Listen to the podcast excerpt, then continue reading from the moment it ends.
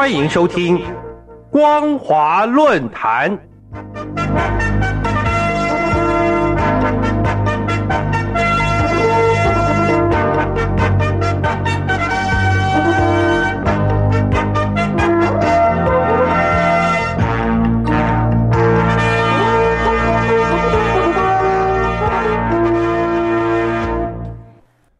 各位听众朋友好，欢迎收听光华论坛，我是罗杰。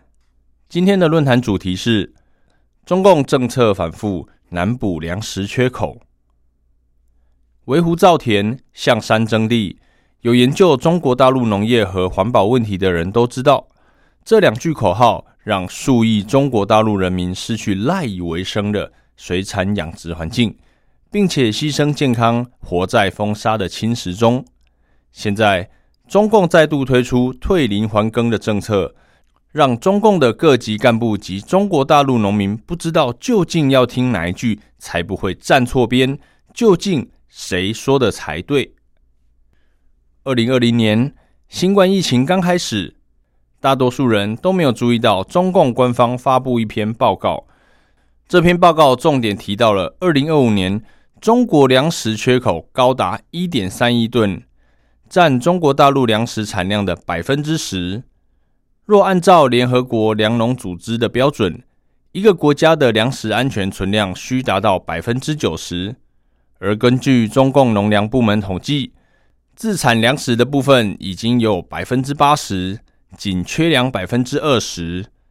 但是，从近十年粮食进口情况来看，中共不但是世界粮食进口最多的地区，同时，还到处收购包括小麦、玉米、大豆等粮食，导致全球性的粮价上涨。就因为中国大陆自产粮食不足，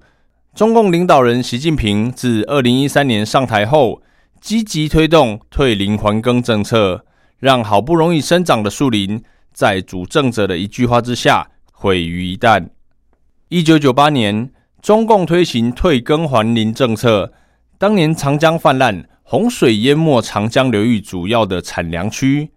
当时的中共总理朱镕基在专家学者检讨建议下，总结发生灾害的原因在于滥垦滥伐。原本应该是青翠的山林地变成了秃山，导致雨水涵养不了山坡地。而为了防范更大的洪灾，朱镕基订立了封山植树、退耕还林的灾后重建方针。这一项政策经过二十年的实践，有效降低中国大陆北方春季沙尘现象，也让经常滑坡的丘陵地在树根抓附下产生稳坡的效果。但问题是，改革开放后，总体经济上升，人民购买力增加，对粮食需求相较以往倍增。然而，以传统小农耕作方式跟不上市场需求，形成产销脱钩的现象。习近平上台后，对于粮袋子、饭碗的重要讲话次数之多，仅次于强化建军。一方面强调中国人的饭碗要端在中国人手中，并且要牢牢把握粮食安全的主动权；另一方面，在国际粮食市场大量收购粮食。有学者指出，中共一年购买的粮食足够喂饱整个欧洲人民。在今年年初，中共中央发布一号文件里提到了巩固退耕还林还草成果，相较于一九九八年到二零二零年，年年聚焦在退耕还林，但在今年退耕还林的字眼已不再出现，显示习近平对中国大陆粮食无法自给自足的恐惧越来越强烈。中共推行了二十多年的退耕还林政策。在粮食不足危机下，必须走回头路。中共为什么要退林还耕呢？当然是中国大陆粮食生产与供需出现了严重的落差。而根据中共内部资料研判，到二零二五年，中国大陆粮食缺口高达一点三亿吨。这个数据只是中共内部的评估，实际的数据恐怕远不止于此啊！目前中国大陆境内的耕地分散，加上官方收购粮价偏低，所以去年发生的青小麦收割前，农民们情愿把小麦卖给牧场而不卖给官方的原因正是如此。中共体制最大的问题，除了朝令夕改、人亡政息外，地方基层组织揣摩上意、曲解政令，造成官方和民众之间的矛盾，这是中共政权必然垮台的导火线。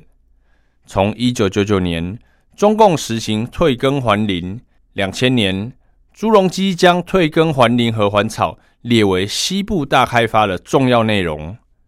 时隔二十年。检讨退耕还林走回头路的原因，就在乌俄战争带给习近平的恐惧。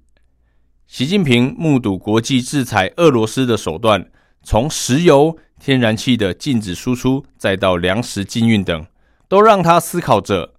一旦发动了战争，整个西方国家对中共进行制裁的力量，一定会超过现在的乌俄战争。在这种情况下，中共能反击西方的筹码有限，尤其是粮食的问题，迫使习近平必须扩大耕种面积，来确保战略物资的安全存量。在环保与战争的选择上，习近平宁愿舍弃环保，也要选择战争。习近平知道，一旦发动攻台战争，西方国家一定会对中共实施包括粮食禁运在内的一切制裁。所以，在解决粮食危机的问题上，必须大幅度提高粮食的安全存量。因此，退林还耕的政策，与其说是习近平的未雨绸缪，不如说是习近平看到粮食危机迫在眉睫，就算牺牲环保，以邻为祸，危害全球，也在所不惜。像中共这种不顾人命、政策反复的专制政权。迟早会被农民们群起推翻的。今天的论坛主题是中共政策反复，难补粮食缺口。我是罗杰，谢谢收听。